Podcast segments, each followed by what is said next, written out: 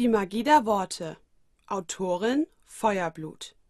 Gelesen von Feuerblut. Prolog. Ein seltsamer Fund. Manchmal findet man zufällig Dinge, mit denen man nicht gerechnet hat.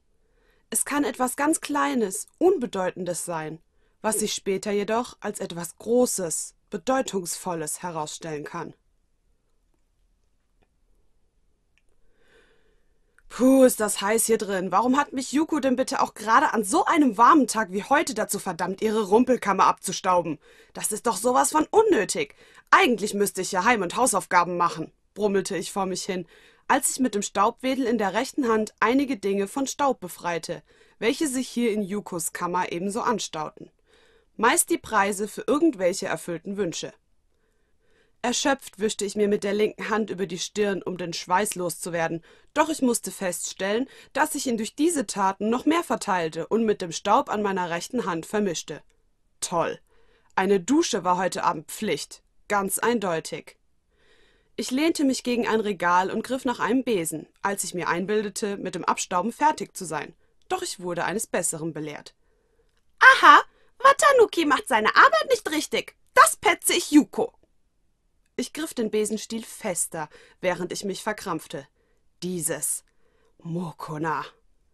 Was fällt dir ein zu behaupten, dass ich meinen Job nicht richtig mache, du kleines saufendes etwas? wollte ich wissen, und das schwarze Mokona kam näher gehüpft. Na, weil du das hier vergessen hast, sauber zu machen. Da liegt eine so dicke Schicht drauf, dass man noch nicht einmal erkennen kann, was unter dieser Glocke ist, sagte das Wesen und deutete hinter einer Buchreihe auf einen Gegenstand. Das habe ich nicht gesehen, gab ich leise zu und räumte die Bücher, welche davor standen, zur Seite. Was ist das nur? murmelte ich fragend und wog die Glasglocke in meinen Händen, um den Staub außerhalb des Regals mit Hilfe eines feuchten Lappens zu entfernen. Weißt du, was das ist, Mokona? stellte ich dem schwarzen Geschöpf erneut eine Frage, das daraufhin den Kopf schüttelte. Sieht aus wie eine Feder, eine Schreibfeder, was verstaubt die denn hier? Da ist auch ein Stück Papier darunter. Sieht aus wie eine Unterschrift, aber ich kann sie nicht lesen. Das sind keine japanischen Schriftzeichen. Natürlich sind sie das nicht, wurde ich in meinen Überlegungen unterbrochen. Yuko-san, rief ich überrascht aus. Die Hexe der Dimensionen trat näher und nahm mir behutsam das rätselhafte Utensil ab.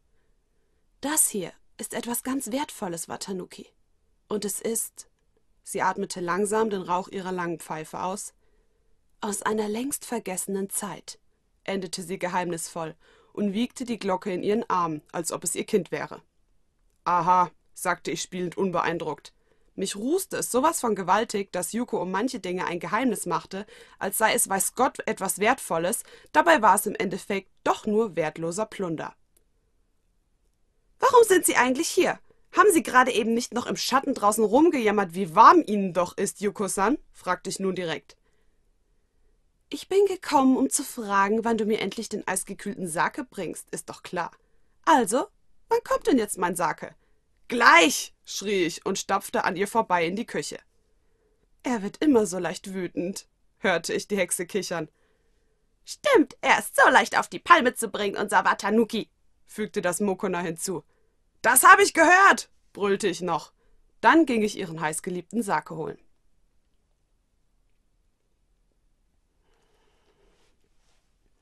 Yuko war nach draußen gegangen, wo endlich die Sonne unterging und dem heißen Tag damit ein Ende bereitete.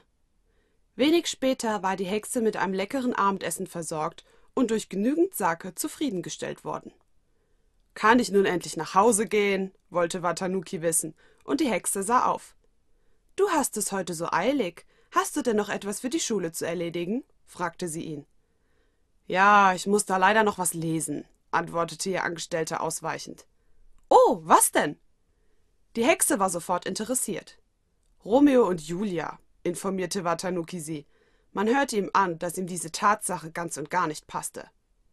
Yukos Augenbrauen schnellten in die Höhe und sie schielte kurz zu dem Glasgefäß hinüber, welches nun auf ihrer Kommode stand.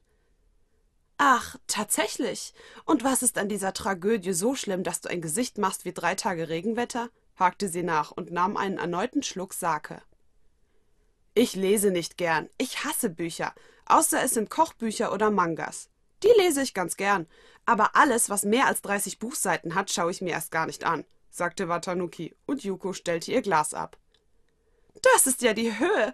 Unser kleiner Watanuki hat noch nicht einmal ein gescheites Buch gelesen. Weißt du eigentlich, was du damit verpasst, mein Guter? Wörter sind anziehend, wusstest du das nicht? Sie entführen einen in andere Welten. Und dazu bedarf es noch nicht einmal meiner Kräfte, erklärte die Hexe. Dem jungen Mann war nicht entgangen, dass sie ihn klein genannt hatte. So ein Quatsch. Ich muss es für die Schule lesen und fertig. Nicht mehr und nicht weniger. Ich werde jetzt gehen, wenn es recht ist. Gute Nacht. Gute Nacht, Watanuki. Bis morgen. Verabschiedete sich Yuko und schielte weiterhin das Glas an, bis ihr Angestellter seine Schuhe angezogen und das versteckte Haus verlassen hatte. Was habt ihr vor, Herrin? fragte Maru. Genau, was habt ihr vor, Herrin? Wollt ihr ihn etwa dahin zuschicken? Moro deutete auf die Schreibfeder, welche Yuko nun aus der Glasglocke genommen hatte und sachte in ihren Händen wiegte. Wenn er wüsste, wem diese Feder einmal gehört hat, flüsterte die Hexe. Also, schicken wir Watanuki weg? hakte das schwarze Mokona nach.